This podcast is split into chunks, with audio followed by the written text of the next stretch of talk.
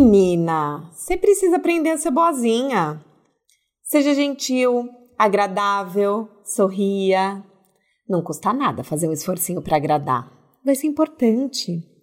E ó, além do mais, mulher difícil acaba sozinha. Percebam, o ser boazinha pouco tem a ver com bondade ou gentileza de fato. Tem sim a ver com submissão e passividade. A mulher boazinha não seria a que não incomoda? A que aceita e faz tudo pelos outros? Numa sociedade que suga e exige tanto das mulheres, precisamos ser boazinhas para quem? E a que custo? Haja gastrite. Para nós, certamente não. Será que não está na hora da gente entender que podemos ser boazinhas com a gente antes de ser com os outros? Que se colocar e incomodar faz parte da vida?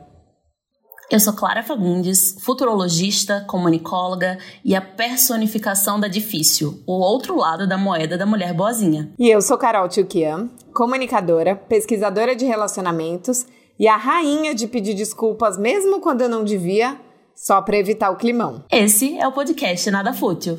Esse é o podcast Nada Fútil. Aliás, gente, estamos no Instagram, no arroba Nada Fútil. Vão lá interagir com a gente, seguir. Sejam boazinhas, vai!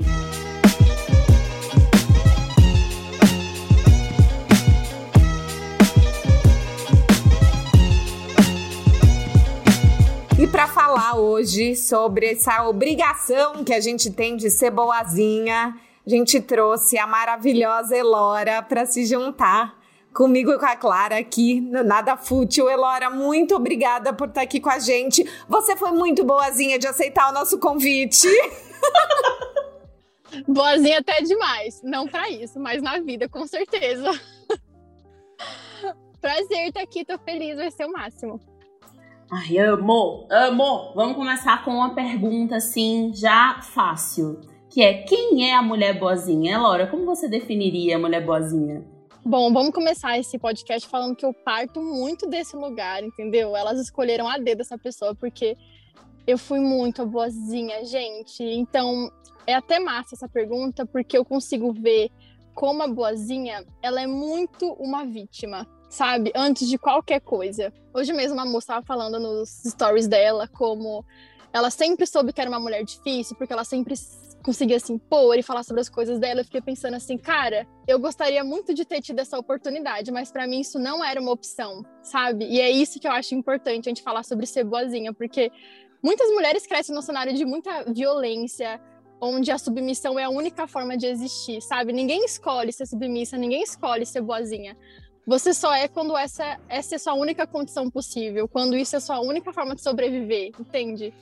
Então, esse é o ponto que eu gosto de partir. Tipo assim, nenhuma mulher é boazinha porque ela não foi incentivada a se posicionar, ela foi condicionada àquilo, ela, aquela era a única possibilidade dela de existência. Isso era o micro da manutenção de, enfim, um privilégio patriarcal, etc. Então, para mim, eu acho que a mulher boazinha, antes de mais nada, uma vítima, assim, porque ela não é boazinha porque ela não foi incentivada a ser uma pessoa que se posiciona. Ela é boazinha porque aquela é a única condição de existência possível para ela.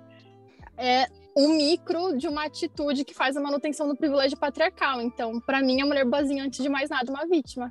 É muito interessante você falar isso, porque eu fiquei pensando aqui que talvez uma mulher foi vítima e ela era não tinha outra opção a não ser se calar e se oprimir e ela educa as próximas com a mesma opressão. Porque eu vivi numa cultura onde ser boazinha era sinônimo de educação e bons modos. Sabe, você aprende a ser boazinha e ser uma boa menina, isso é esperado com essa lógica do se comportar. Sabe, assim, você se comportar, você ser uma menina boa educada, é você atender às expectativas dos outros. E eu acho que eu cresci muito com essa educação e vendo muitas das mulheres ao meu redor e as meninas ao meu redor com essa educação, e daí fica uma na vigilância da outra, todas tentando atender essa expectativa dos outros. Então, os meninos tocando terror na casa, os moleques pondo pé na casa da avó e as meninas boazinhas ajudando a lavar a louça, né? Falando baixo, porque imagina, imagina, coloca a mão no meio da saia, tira as mãos aí, menina. Porque isso não é uma coisa de mulher boazinha, né? Então, a gente vai aprendendo que é, ser boazinha e ser valorizada é você se moldar e atender as expectativas dos outros e ter que reprimir seu, as suas vontades. Elas nem passam ali na prioridade, vocês não acham? Acho totalmente. É, para mim, a ideia da mulher boazinha é muito assim: submissão, educação e feminilidade. Então, é você reprimir esses desejos, e às vezes esses desejos são, por exemplo, o não desejo, né? Eu não quero fazer isso, eu não vou fazer tal coisa, eu não gosto disso.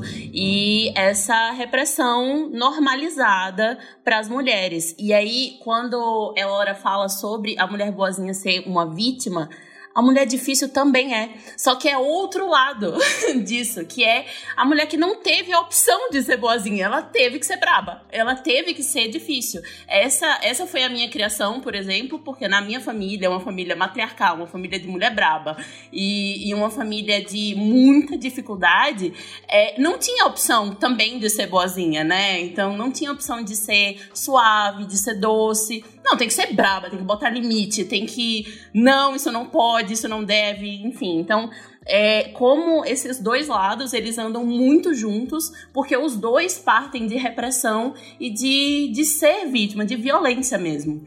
Nossa, e agora queria perguntar se vocês já viveram isso, que você estava falando e me veio uma coisa à cabeça que é você ser boazinha para não incomodar. Eu acho que eu me cobrava muito isso, porque minha mãe morreu, eu tinha cinco anos e eu tinha uma coisa que, assim, eu queria ser boazinha para não atrapalhar o meu pai, a minha família, para cuidar do meu irmão. Nem ele me cobrava isso. Muitas vezes meu pai falava para mim: ele é seu irmão, deixa que eu cuido dele. Quando você tiver seus filhos, você cuida. Mas eu queria ser boazinha para não incomodar os outros. Vocês já se forçaram a ser boazinhas para não incomodar ou para agradar, para estar tá mais dentro de algum contexto? Você viveu isso, Elora? Assim, 24 anos dessa experiência. Todos os dias e até hoje, assim, é uma coisa que eu literalmente me policio para não cair nesse lugar.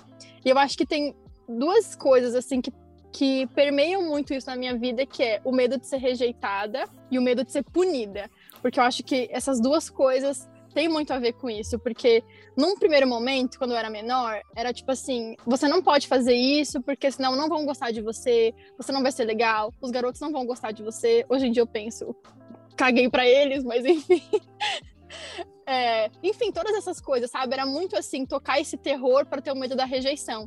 E conforme eu fui crescendo, eu fui percebendo que isso também podia ser pelo medo da, da punição, sabe? Em muitos aspectos, quando você, enfim, de novo, vive numa família onde a violência é muito naturalizada, dependendo de como você se posiciona, você pode ser humilhada, você pode ser agredida, você pode, enfim, literalmente sofrer. Então, é o que a gente falou sobre o boazinha ser um modo de sobrevivência. Eu tinha muito medo de ser punida, de me posicionar. Então, meu jeito de ficar bem era, mano, vou ficar o mais na manha que eu puder. Eu não vou, sabe, eu não vou dar motivo para nada. Vou ficar o mais quieta que eu puder, porque é, isso é como eu consigo me manter saudável, íntegra, sabe? Então é isso, é desde as pequenas coisas até da rejeição, até a punição, até, até hoje em dia. Eu literalmente presto muita atenção nas minhas pequenas atitudes, principalmente, né, tendo um namorado homem. Enfim, jamais imaginei que isso fosse acontecer com 24 anos, mas aconteceu. eu presto muita atenção para não cair nesse lugar de não preciso agradar ele. O que ele pensa sobre mim é problema dele, sabe? Porque é isso, até hoje, diariamente, eu encontro lembretes de que eu deveria me comportar de forma XPTO. Nossa, a gente tinha pensado aqui em conversar bem sobre isso, assim, sobre a punição das mulheres que não são boazinhas. Que aí, de novo, essa dualidade ali, porque a mulher difícil, a mulher que se posiciona, ela é punida, porque a ah, mulher, mulher forte tem que ficar sozinha. Nossa, desse jeito você não vai subir no trabalho. Desse jeito, enfim, e aí a gente vai se moldando. Então, o esse o boazinha como o medo, né? Como entender que essa é uma realidade e fugir dessa realidade. É, nossa senhora, a gente tinha separado aqui um, um trecho de, de um livro, na verdade é um conto, um conto de Carlos Heitor Cone, que chama A Amante Ideal. E aí, Carlos descreve a amante ideal como é, uma mulher que ela mesma já está resignada a ser amante ideal e nada pede, nada reclama, é paciente, humilde e laboriosa. Voltará sempre e sempre perdoará até mesmo as nossas cachorradas. Será um pouco masoquista e em silêncio assumirá sua condição de amante ideal, pagando o preço de tudo. Então, essa, essa ideia da, da mulher ideal, da amante ideal, que realmente ela, ela aceita tudo, ela pede pouco, ela acredita ser pouco, tá na nossa no nosso imaginário, né? No nosso imaginário como mulher, no nosso imaginário no cinema, a gente vê no cinema que a mulher que é mais forte, mais geniosa, ela é a vilã, né? A mocinha mesmo é a boazinha, é a a que, nossa, ela perdoa tudo. É Maria do Bairro. Pra mim, Não, quando ela eu é penso em mulher boazinha, eu penso isso, na Maria né? do Bairro.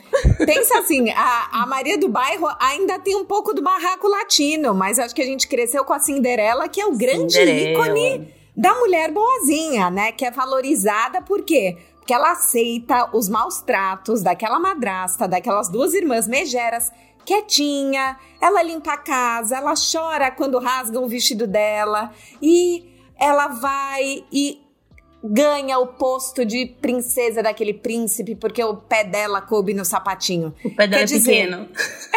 É, exatamente, porque imagina, jamais uma mulher boazinha teria um pé 38 como o meu. Né? Tem esse lugar de. é, eu já ouvi, eu lembro que quando eu era adolescente, eu já ouvi amigos meus falando: ah, não, porque namorada de fulano não dá pra sair com ela porque ela tem muita opinião. Quer dizer, dentro desse imaginário da mulher boazinha, também eu acho que tem essa construção de que você não se destaca muito ali, você deixa o cara ser o protagonista. É o que a Elora falou, de a gente aprende que tem que agradar, que isso é coisa de homem. Outro dia eu analisei uma história nos Soltos que a mulher falou isso, que ficou 13 anos com um cara, que toda vez que passava uma mulher, ele olhava e ele falava: ah, homem sempre olha para um rabo de saia, mas se você fizer isso, isso não é coisa de mulher minha. E ela falava: ele é assim. Não dá pra gente falar ele é assim e achar que você tá sendo boazinha por isso, né? Porque você começa a desautorizar os seus incômodos na vida porque você acha que o seu único elo do amor tem a ver com você dizer sim pra tudo, né? Eu acho, a gente tava conversando aqui que eu, eu acho que uma das coisas mais fortes da boazinha é a dificuldade de falar não. Você sente, Elora, dificuldade de falar não? Nossa, muito, assim. E é isso, eu fico pensando sempre nesses dois lugares, assim, tanto da rejeição quanto da, da punição, assim. Mas teve uma outra coisa que você falou que me chamou muita atenção, que era da Cinderela, que, cara, como é um lugar de honra essa humilhação, né? Como é construído como, tipo assim, nossa, olha como ela é esforçada, olha como ela se dedica. Isso é que eu acho mais curioso, que é a antítese do que é a honra masculina, né? Porque a honra masculina, ela é o poder, ela é, sabe, meter a cara, fazer, subir em cima de todo mundo. E isso é que eu acho mais, mais assim, o retrato do que é o patriarcado. É literalmente esse desenho, né? A, a mulher nessa base fazendo tudo, literalmente tudo, e o homem em cima ganhando todo o respeito, todo o privilégio, todo o acesso, todo o poder. E é triste como a gente molda a nossa sociedade nisso. Eu lembro de muitas mulheres da minha família que são a própria Cinderela, sabe? É, e como também o que você falou, como se vai passando de uma geração para outra. Eu, assim, tem vários momentos que eu lembro da minha infância, tipo, caramba, alguém fez qualquer coisa errada, tipo, ah, sei lá, alguém foi pego beijando na boca, qualquer coisa que na, na, época era visto como uma coisa errada, tipo, meu, a gente combinava, fazia um acordo, um pacto, tipo, cara, papai não pode saber disso de jeito nenhum, como que a gente vai fazer? Tipo, não conta isso pro seu pai, sabe? Tudo isso, assim, e meu Deus, eu acho tão maluco. É muito maluco mesmo. Você tá falando aí dessa, dessa mulher que fica na base, assim, e eu só consigo pensar no, no livro A Mística Feminina, de, de Betty Friedan, é de 1963, e ela questiona é, essa feminilidade que exalta domesticidade, castidade e passividade. Não é agora, Gente, a gente tá em 2021 questionando exatamente as mesmas coisas. Essa ideia da bela recatada do lar, de, de a mulher ficar como a rainha do lar, a rainha da família. E aí o homem, ao homem é reservado o mundo, né? Tipo, o trabalho, independência financeira, as independências que realmente importam, né? Que, que realmente trazem liberdade. Então, como essa economia do cuidado em que ficam as mulheres, né? O, o lugar do, da proteção, do cuidado, da, da limpeza, da casa, dos filhos, é como uma prisão, né? É uma prisão de, de um lugar que é totalmente um trabalho invisível, porque é uma forma de manter as, as mulheres mais pobres, mais alienadas entre si, e as mulheres competindo até nisso, até quem vai ser a mais boazinha, mais para casar, mais bela recatada e do lar. É, eu, você falou, eu tava pensando isso, essas pessoas que amam receber e vivem nessa função, né? Outro dia eu também entrevistei uma mulher recém-separada e ela falou: Meu, eu tô tendo que ressignificar minha vida, porque eu passava a vida cuidando da casa do meu marido não sei aonde, recebendo a família não sei que lá, e julgando as outras mulheres que não recebiam tão bem quanto eu. E daí tem um reality horroroso, que é tão horroroso que eu acho um estudo antropológico, que é aquele Little Misses, que são as mães que colocam as menininhas americanas para competir no concurso de beleza. E você vai ensinando aquelas meninas que elas têm que se portar e dar o tchauzinho e a roupa e competir por isso. E elas entendem que elas só vão ser valorizadas naquela família e na vida se elas vencerem esse lugar, né? Então, assim, desde que a menininha tem cinco anos, tá rolando uma lavagem cerebral e pertencer ao grupo de mulheres é continuar perpetuando esse papel da boazinha, né? Então, assim, uma oprimida oprime a outra oprimida e a gente vai todas sendo boazinhas infelizes, ao invés de, de gritar, né? Assim, de aprender a, a colocar limites. Não, isso que você falou da competição é uma realidade, né? Porque se destaca quem é mais obediente, quem cumpre melhor os padrões, quem cumpre melhor o comportamento. Então é uma competição, basicamente, de quem tá mais fudida E quem tá mais fudida ganha o maior prêmio, que é ser a mais fudida, sabe? Isso é uma merda, velho. É desesperador. Quais conselhos sobre ser boazinha vocês já ouviram na vida? Cara, eu acho que o, a máxima para mim sempre foi: o não toca nesse assunto, não vamos falar sobre isso. Deixa pra lá, ele não precisa saber. Ao máximo para eu não expor o que eu pensava, nunca questionar, não indagar, sabe? Isso assim, desde muito pequena. Qualquer coisa que eu falava assim, cara, mas eu não concordo com isso, eu não acho isso justo. E às vezes eram coisas banais, sabe? Não era nenhuma, nenhuma revolução gigantesca. Era tipo assim, ah, eu não queria fazer tal coisa, eu queria ter escolha de fazer, sei lá, quero praticar outro esporte, quero é, poder voltar ao mesmo horário que meu irmão. E sempre foi, nem comenta, não vamos falar sobre isso, deixa pra lá, não. Com o tempo vai mudar, um dia, sabe? Isso para mim é, é o pior, assim, é, é literalmente alimentar, incentivar a passividade. Para mim, eu acho que tinha coisa do fugir do conflito, porque eu era uma criança, sempre fui uma criança muito tipo, cheia de opinião, que gostava de ser tipo representante de classe, fazer o debate. E daí uma vez uma tia minha me deu dois bonequinhos desses de exército pequenininho, assim, de I. Joe, e ela falou: "Não é o que você fala, é como você fala". Do tipo, não seja tão conflituosa. Então, que é um conselho torto, porque assim, ela não tá falando diretamente para você não se colocar, mas é se coloque de uma maneira boazinha. E eu acho que isso me gerou um efeito rebote que é não bancar o climão. Que assim, eu sinto que eu tenho muita dificuldade de falar não, porque eu construí também minhas relações de um jeito tóxico e acho que a culpa é minha. Porque, assim, para ser boazinha, parece que você tem que concordar com tudo que os outros fazem. Então, o amor vai se dar só pela similaridade. Aí eu tinha desde medo de falar que eu não queria ir na balada aquele dia com aquele grupo de amigas e ser largada, até falar pro chefe que eu não ia ficar de madrugada aquela noite, ou até falar pro namorado, não topo ser tratado assim. Porque você vai escalando esses nãos, né? e achando que a hora que você colocar um não, pronto, a relação vai romper.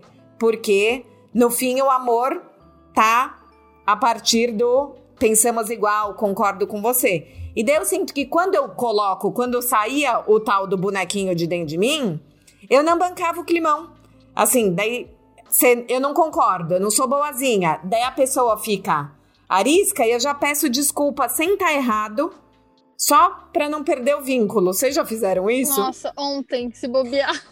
Gente, ainda mais assim, eu tô num, numa gravação que eu tô fazendo a direção. Então, é um trabalho que exige uma autoridade muito grande. Mas é assim, é tipo, ah, pega essa coisa para mim, por favor. É, desculpa se eu não avisei antes. É, ah, você pode não sei o quê. Tipo, o meu trabalho é literalmente dar ordem e isso me coloca numa posição muito desconfortável de tipo, meu Deus, será que eu tô. Será que eu tô exagerando? Será que eu tô sendo muito autoritária? Será que eu tô falando desse jeito? Aí eu volto para casa pensando, não devia ter falado daquele jeito aquela hora. Ai, eu pedi a fita crepe com muita, sabe? Qualquer coisa assim. Tudo vira um motivo, velho. Não tem a menor necessidade. Nossa, você falando, Carol já deve ter até lembrado, assim, que logo na, na primeira reunião que a gente teve, a gente teve com outra pessoa, assim, e, e em determinado momento eu falei alguma coisa que era 100% verdade, tipo, tranquilo, já tinha falado com ela e tal. E aí eu passei o dia inteiro pensando, pô, mas eu falei de um jeito meio grosso, né? Hum, não sei, eu acho que eu acho que eu sou arrogante. Acho que hum, e a gente tava começando a se conhecer, assim. Eu já mandei um áudiozão pra ela falando, Carol, desculpa. desculpa pelo jeito que eu falei com você. Não era daquele jeito que eu queria. Sou arrogante, mas o que eu queria dizer era X, Y. Eu acho que ela nem lembrava mais o que eu tinha falado, entendeu? Mas assim, é, esse, o pedido de desculpa, sem estar errada, faço sim. Faço sim. E o cuidado também em dar ordem ou fazer pedidos mais contundentes, eu tenho esse problema real, assim. Tanto que nos meus e-mails eu, eu tendo a é, deixar a coisa tão suave que nem parece que é uma ordem, assim. É tipo assim, será que você poderia, por favor, eu queria uma sugestão. Nossa, seria incrível Sim! Não, não, não, não, não. Então, como, como é estranho, por exemplo, quando a gente vai trabalhar com um homem, que não tem isso, né? Não tem esse, esse mega, hiper, super cuidado. Por que, que a gente tem que ter essa, esses panos quentes para falar absolutamente tudo, mesmo quando a gente tá certa, né? Eu acho que vem essa coisa que a Laura falou do medo da rejeição, porque você não quer ser a chefe megera, sabe? Eu já lavei, é, lavei, já levei isso para terapia que é eu tenho muita dificuldade de cobrar também. Eu já tenho dificuldade de delegar e daí eu delego e quando eu vejo eu tô fazendo para não atrapalhar o outro. E daí você fala, cara, mas não era esse o combinado?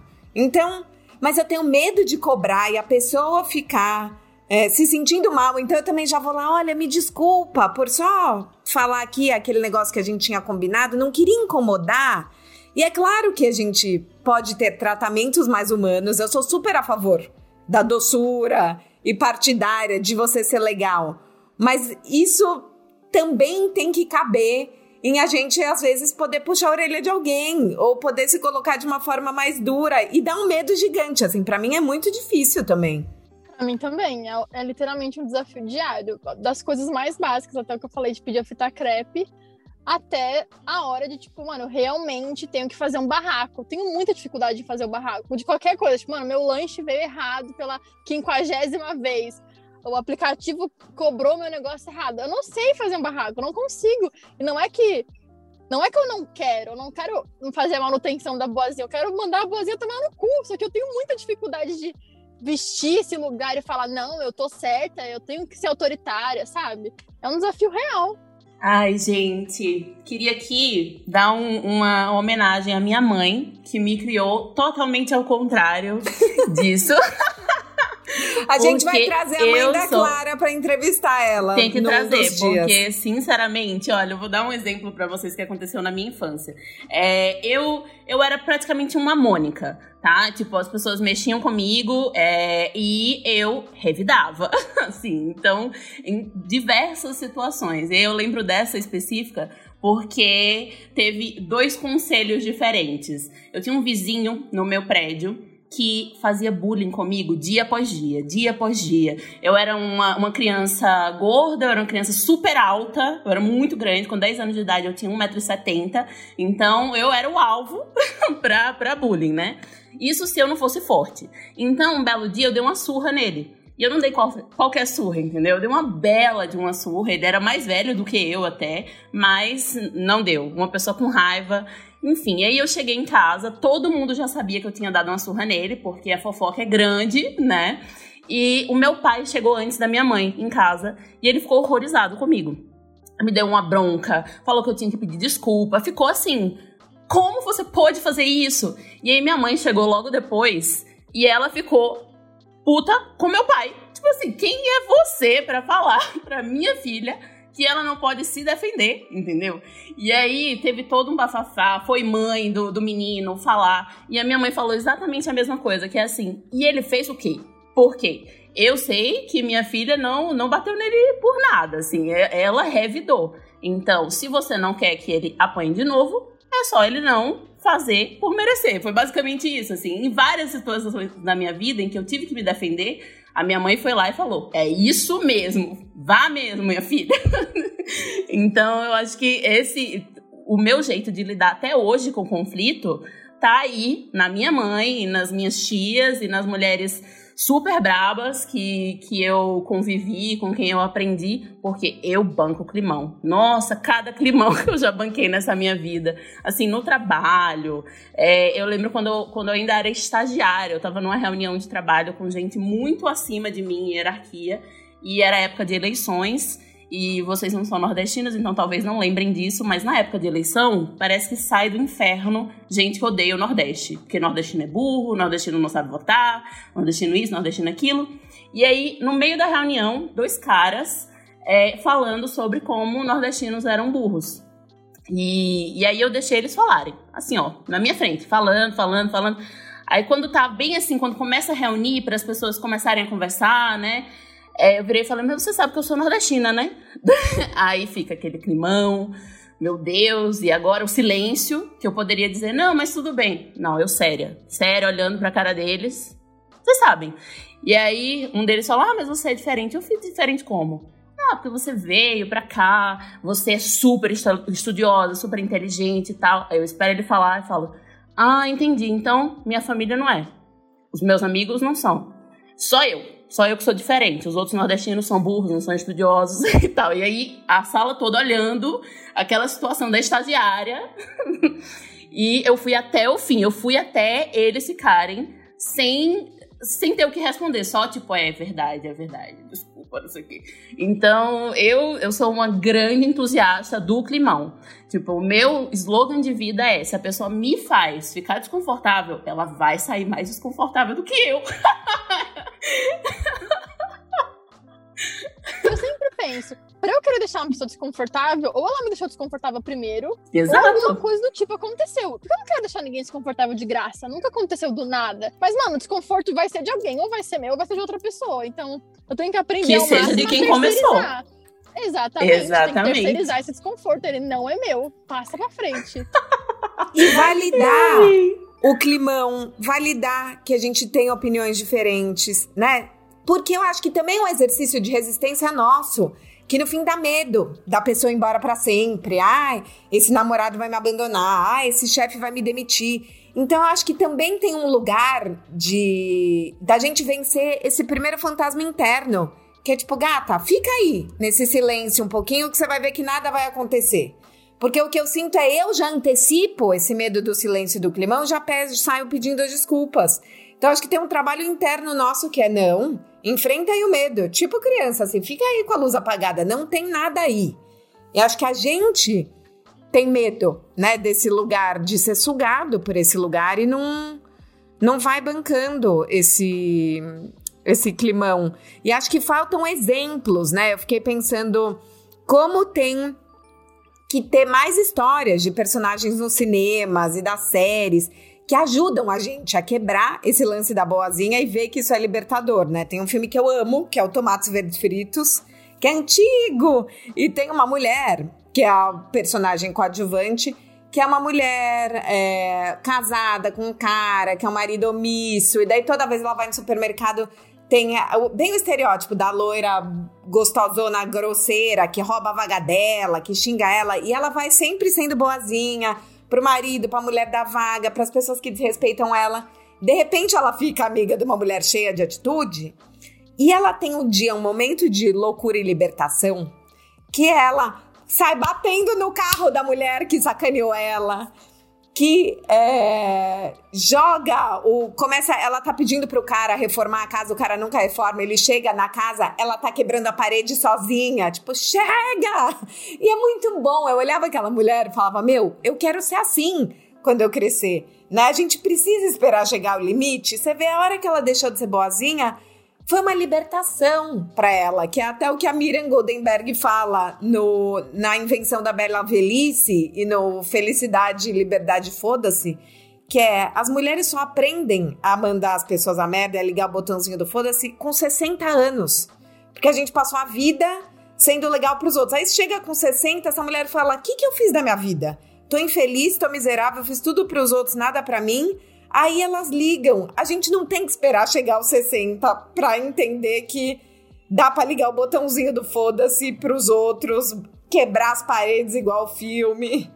Nossa, eu tava aqui pensando que talvez a, a, a, grande sacada seja entender que algumas pessoas não vão gostar da gente e tá tudo muito bem, assim. Eu, eu entendi isso, acho que aos 15 anos. Eu lembro dessa, dessa minha sacada de tipo, nossa, mas eu não quero ser, ser boazinha com essa pessoa que não é boazinha comigo. E ela não vai gostar de mim por isso, mas eu também não gosto dela. Então, tipo, ok. Nesse, a partir desse momento a gente não vai se gostar.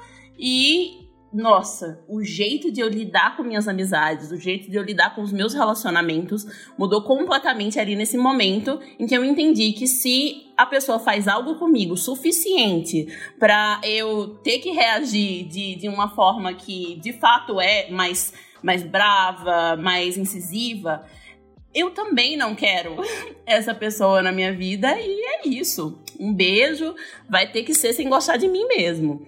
E eu tava aqui pensando nos personagens que me passam isso, assim, e me vem muito as mulheres da, da Shondaland, né? De tipo Christina Young, de Grey's Anatomy, Annelise, de How to Get Away with Murder, ou. Ai, como é o nome dela? Olivia, de de Scandal. Então, essas mulheres que bancam o climão, que bancam não ser gostadas e que bancam as opiniões delas. E aí, Elora, qual personagem você lembra quando pensa em alguém assim? Inspiração. Bastante mais perto, minha melhor amiga, Mônica. Ela é braba, braba, braba, tipo assim. Mano, se o meu lanche for errado antes de eu pensar em reclamar, ela já tá assim, não, que tá acontecendo aqui? Vou resolver, não sei o quê. Tipo assim, agilizada nesse sentido, sabe? E, mano, ela sempre me incentiva muito. Amiga, você tem que falar, você tem que se posicionar. Os outros vão sentar em cima de você, não é justo. Tipo, as pessoas as pessoas não se aproximam de você porque você é legal com elas, elas se aproximam para se aproveitar de você. Você não pode ter esse comportamento. Vai lá, fala na cara dela. Ou, tipo, qualquer coisa, tipo, ah, tal pessoa fez uma coisa muito mal para mim. Ela falou assim: você já mandou ela tomar no cu? Tem que mandar ela tomar no cu. Maravilhosa! Com todas as letras, assim. Mano, ela é muito foda. Minha melhor amiga é muito foda. Arroba Momarchet. Sigam ela, ela é perfeita. E, e, mano, eu acho que foi justamente isso que me encantou nela quando a gente virou amiga, sabe? Que, mano, como faltava para mim essa essa presença forte, sabe? Essa presença rígida, tipo assim, mano, eu sei o que eu quero, eu sei como eu quero, as coisas vão ser assim do meu jeito. Eu, eu não tô fazendo nada de errado por estar tá fazendo isso, sabe? E, mano, isso é muito importante. Eu fico muito feliz de ter conhecido ela ainda nova, sabe? Com 15 anos, porque ela foi meu primeiro exemplo de possibilidade de ser assim, sabe? Por isso que você falou sobre exemplos de personagens é super importante, mano. Para realmente ter essa possibilidade de, nossa, cara, eu posso ser assim, ou isso não é errado, eu posso me comportar dessa forma, é, eu tenho que, que me posicionar quando for necessário, sabe? Cara, eu acho que faria, acho que teria feito muita diferença em quem eu sou hoje se eu tivesse esse, esse exemplo mais cedo. Total. E entender que a gente não vai ser punida por isso, né? Porque tem um lugar também, isso, ah, a mulher boa, é, a mulher que for opinião forte, que se colocar a mulher difícil vai terminar sozinha. E eu já entrevistei psicólogas que falam o contrário, que assim, a mulher boazinha não namora, porque no fim é tanta submissão e você quer tanto fazer pelo outro que uma hora a pessoa se desinteressa de você. Então, assim, ou por mais que talvez existam ainda muitas housewives aí no mundo, é assim, que tipo de relação você tá construindo? Com quem? Quem é esse cara que só tá com você porque você é um espelho dele? Ou você tá à mercê dessas vontades, né? Tem que ser um filtro de boy. Não quer me bancar com as minhas colocações? Então eu também não quero você, né? A gente tem que poder discordar, tem que poder se colocar e não vai morrer por isso. E por outro lado, também tem um, uma outra sinuca de bico, eu também que aprendi a ser boazinha, ganhei o bonequinho do G.I. Joe e fui muito doce, que é diferenciar o ser doce, ser feminina, desse ser boazinha ruim. Como é que é isso para você, Elora? Assim, de é, fazer com que as pessoas não Qual achem que você ser fofa é, é você ser trouxa. Tá aí o tema das minhas terapias toda sexta-feira, 10 horas da manhã.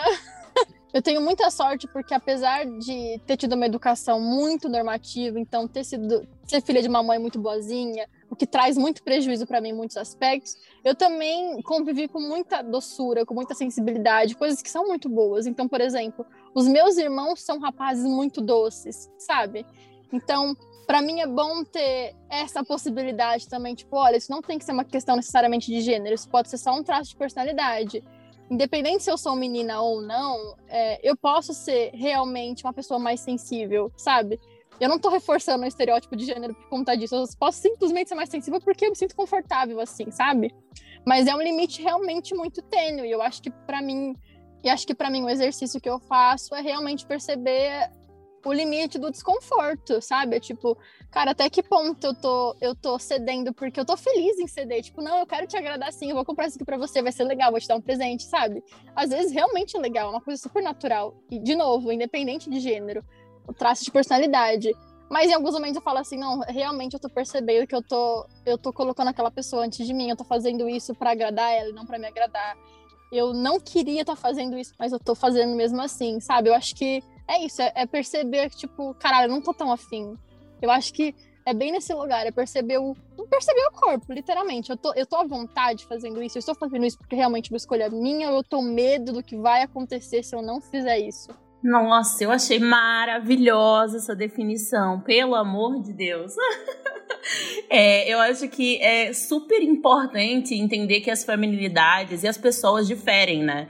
Então, quando a gente está falando da, da mulher boazinha ou da mulher difícil, a gente está entendendo que mulheres não vivem dentro dessa dualidade. O problema é ter que caber na caixinha da mulher boazinha, ter que caber na caixinha da mulher difícil tudo bem ser doce, tudo bem ser super hum, suave, sensível, fofa, se isso faz parte de um lugar de expressão, né? Da expressão da personalidade daquela pessoa.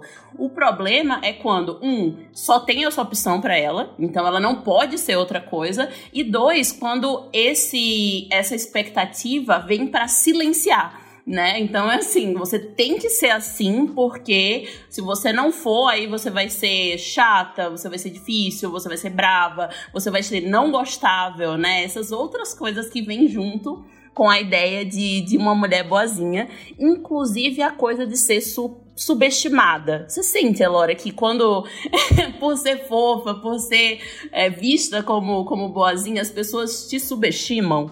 Sim. É, e principalmente subestimam a minha reação em relação à injustiça, sabe? Tipo, as pessoas sempre partem do princípio de que eu nunca vou reagir. Elas podem pisar em mim enquanto elas quiserem, elas podem falar o que elas quiserem, elas podem pensar o que elas quiserem, que eu nunca vou reagir, sabe? Isso é extremamente frustrante, porque eu realmente prezo pelo diálogo, vamos trocar, trocar ideia na moral. Eu, eu sempre opto por essa opção em primeiro, em primeiro lugar. Mas eu não quero anular a possibilidade de mandar essa pessoa tomar no cu e falar, vai pra casa do caralho, eu não sou obrigada, entende?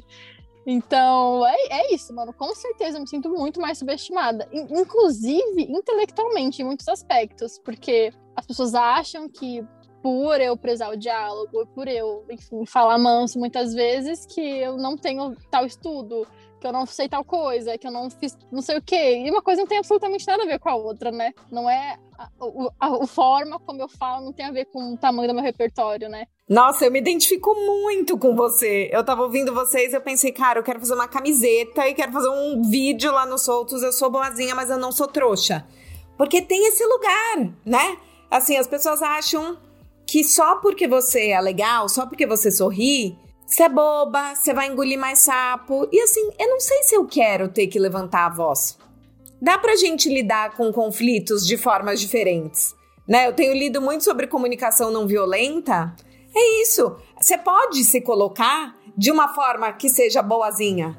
Por que, que a gente tem que gritar? Por que, que tem que ganhar no grito? Por que, que tem que enfiar o dedo na cara do outro? Né? Senão a gente é, é um lixo, né? E, ou senão a gente é meio menina, que isso até dá tema para um próximo podcast, que é o mulherão tem que ser o que se coloca, o que faz e acontece e o que grita e que não sei o quê. Não, E se o mulherão for também falar baixinho, né? Vejo muito do, da exaltação ao masculino nisso, né? Na energia do masculino, que é, tá, a pessoa inteligente, a pessoa poderosa, a pessoa forte, a pessoa valiosa é a pessoa que se impõe mas é um, um se impor muito masculino, não é, não é um se impor feminino. Até quando alguém vai criticar a mulher que é vista como difícil, é que ela parece homem. Nossa, desse jeito você não parece mulher, você não é feminina, você nossa, parece um homem porque você fala grosso, porque você é, se coloca dessa forma. Então, Aí, o patriarcado, galera, em todos os lugares, em todos os contextos, inclusive nesses julgamentos que a gente pensa que não tem nada a ver, absolutamente nada a ver. No fundinho, olha lá, ele maravilhoso. Não, e uma, eu sempre penso muito sobre isso do até que ponto eu tenho que me exaltar, porque, né, enfim, como vim de uma família onde é, o extremo da exaltação era muito comum, eu sempre falei, cara, não quero replicar isso, eu quero ao máximo ser a antítese do que isso significa para mim. Então, eu, eu sempre fui a pessoa que fui usar a comunicação não violenta, que, meu, tenta falar da melhor forma possível, etc, etc, etc. E eu sempre acho que, meu, eu acho triste eu ter que me impor com violência, porque eu acho que eu só vou me impor com violência quando passarem muito dos meus limites, entende?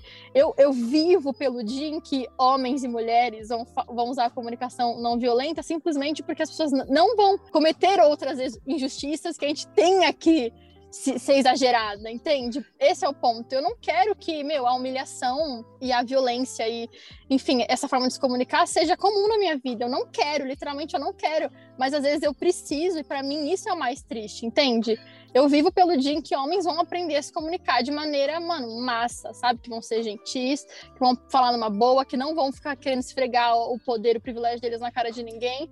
Mas, infelizmente, hoje, muitas vezes, a gente tem que se exaltar, porque a gente porque a gente presencia muitas situações de violência. Isso que para mim é o mais triste. Nossa, eu concordo plenamente. Eu me lembrei agora de, de uma, uma mensagem que eu recebi de uma bruxa. Bruxa, se você estiver ouvindo, me mande mensagem de novo porque eu esqueci seu nome. Que era ela super me elogiando e no final do elogio ela falava assim: O que eu mais amo em você é que você é um doce com quem é um doce com você. E eu achei isso maravilhoso. porque é isso, assim, que tipo o meu natural é um amorzinho. É, nossa, abraços e fofuras, e elogios e sorrisos. Mas é ter que colocar esse muro do sou um doce com quem é um doce comigo foi um aprendizado que veio de fora. Eu concordo totalmente com a Laura. Por mim, eu tava sempre falando mansinho, sendo fofa, sendo doce. Esse é o meu natural, esse é o que eu gosto. E é o que eu gosto de conviver nas pessoas. Eu não gosto de gente grossa, eu não gosto de gente bruta, eu não aceito. É, realmente, eu, tem gente que é assim, né? Ah, é que eu sou grossa, que esse é o meu jeito. Esse tipo de gente não fica na minha vida porque eu não consigo. Eu realmente não consigo. Mas, em certos, em certos contextos, a gente é obrigada. A gente é obrigada a colocar certos muros e limites e tipo, olha, você não vai falar assim comigo, de jeito nenhum. Então é, é eu pretendo chegar nesse momento em que não precise, não seja necessário. Mas enquanto isso, mulheres que ouvem, mulheres que estão aqui, gente, vamos incomodar, pelo amor de Deus, vamos falar não. Exatamente, tudo bem. Quem não gosta de você é, continuar não gostando de você. Só que aí você devolve esse desconforto, você devolve esse não gostar, certo? Enfim. E aí eu queria terminar só fazendo uma perguntinha, que é, é o que, que vocês aprenderam sobre ser mulheres boazinhas, assim? O que vocês aprenderam nessa jornada de vida sendo mulheres boazinhas? Deixa eu pensar. Eu acho que, assim, olhando o lado positivo, tá? Eu acho que doçura, olho no olho e conexão pessoal são maravilhosas. Eu acredito na empatia, no afeto, na troca. Eu construo as minhas relações assim, pessoais e profissionais. Mas o que eu aprendi é que eu não posso ser refém disso. Então, uma coisa é valorizar o afeto, outra coisa é tolir todos os meus nãos. Não querer incomodar, começar a achar que eu vou ser invalidada por isso. E não dá para eu reclamar dos outros se eu tô mal acostumando as pessoas assim. Então, é, até outro dia eu tava falando na terapia, ele falou de micromudanças. É isso, às vezes é reclamar do lanche. É, a gente não precisa ser grosso, grosso, mas a gente pode pedir para trocar, com um jeitinho. É dormir brigada com o namorado. E cada um vai pensar a sua coisa e depois vocês conversam e bancar o climão. Então, o que eu percebi é que é muito legal, desde que isso não seja opressor e que talvez a pessoa que mais se oprima em toda essa história sou eu e eu tô me libertando dessa jornada. Eu amei. Eu achei que você falou sobre micromudanças, a coisa mais importante, assim, ó. Destaque, deixa esse pedacinho negrito, porque Cara, é isso. Na prática, mudar do dia para noite é impossível, gente. Convenhamos, a sociedade tá aí do jeito que tá. Então, eu acredito muito na potência dessas coisas muito pequenininhas, mas que de grão em grão elas se transformam numa coisa maior, sabe? Eu acho que é isso, meu. É, é, cada, é valorizar muito cada não que a gente fala, cada desconforto que a gente passa pra frente. E, mano, ter isso como uma prática, sabe? E, e ter o o limite do eu estou fazendo isso porque eu quero ou porque eu estou tentando agradar os outros, sabe? Ter isso como norte, muito claro. E respondendo sua pergunta, uma coisa que eu sempre penso, com todas essas, essas perguntas de gênero, assim, é quem se beneficia da minha insegurança, sabe? E essa insegurança definitivamente não me beneficia, sabe? Em nenhum aspecto da minha vida. Não sou eu que tô ganhando com ela. Então, preciso trabalhar isso, sabe? Eu trabalho diariamente, eu luto pelo dia, que isso vai ser cada dia mais fácil para mim, para todas as outras mulheres, sabe? Claro que em função de recorte social isso varia muito, essa história, essa narrativa tem muitas caras e muitas possibilidades, mas de verdade, eu sonho com um dia em que isso vai ser simplesmente mais fácil, sabe? Em que a gente vai poder se posicionar com mais facilidade, com mais clareza, sem a culpa que vem depois, sem a cobrança que vem depois, sem as milhares de possibilidades de eu deveria ter falado aquilo de um jeito diferente. Simplesmente se posicionar com facilidade, de meu, é um direito meu, eu não concordo com isso, isso ultrapassa o limite meu, eu acho isso injusto, sem sem pensar duas vezes. Se posicionar simplesmente porque é preciso. Apenas maravilhoso. Deixa eu ver aqui como é que eu vou acrescentar depois dessas duas, meu Deus. eu acho que uma coisa que é muito importante pensar, as mulheres boazinhas, é em limite. Entender que colocar limite não é ser ruim, não é falta de educação, não é não ser comportada. Colocar limite é o mínimo para ter relações que sejam saudáveis para todas as pessoas envolvidas. Então, ok dizer não, ok você não gostar de certas coisas, ok discordar, é, e ok devolver certos incômodos. Então, vamos pensar nos limites como formas de construir relações melhores e não como essa essas barreiras do tipo, nossa, se eu falar esse não aqui, meu Deus, nossa, ele já vai achar que eu sou menos legal do que eu era antes, ou enfim. É, e outra coisa que eu queria passar como um exercício, um exercício para as mulheres que estão, que estão ouvindo, é devolver os incômodos, os desconfortos, né? Se, se alguém te deixa desconfortável no trabalho, na sua relação, na sua família, devolver nem que seja um pouquinho, um pouquinho assim, ó, só um silenciozinho, uma cara fechada, que às vezes a pessoa faz piada com a gente e a gente ri porque, nossa, é, vai ficar muito feio isso aqui, esse climão. Fica sério. e daí deixa essa pessoa repensar se realmente aquela piada foi, foi confortável, foi massa de ser feita. Bom, vamos finalizando o, o episódio de hoje. Eu queria muito agradecer a Laura aqui. Acho que a gente tem muita coisa para conversar ainda, gente. Falar sobre mulherão, falar sobre tudo isso que a gente falou hoje, sobre limite, relações saudáveis. E eu queria que a Laura se divulgasse aí um pouquinho, né? Bom, faço conteúdo pra internet aí, vixe, acho que uns sete anos se bobear. Vocês podem me encontrar nas redes sociais como Elora com dois L's, já vão me encontrar. E também falo bastante sobre comportamento, sobre gênero, enfim, onde essas coisas se encontram. E, de modo geral, sou fofinha nas redes sociais. Então, se você tá esperando uma bronca, você vai se decepcionar. Eu faço bronca em outros lugares, não lá. Maravilhosa. Muito, muito, muito obrigada. Ah, eu que agradeço, gente. E, sinceramente, esse assunto é muito importante para mim, de forma pessoal, enquanto pessoa física. Então, muito obrigada por dar a oportunidade de desabafar sobre, porque é isso, de pouquinho em pouquinho as coisas mudam. É verdade. Incrível. É verdade.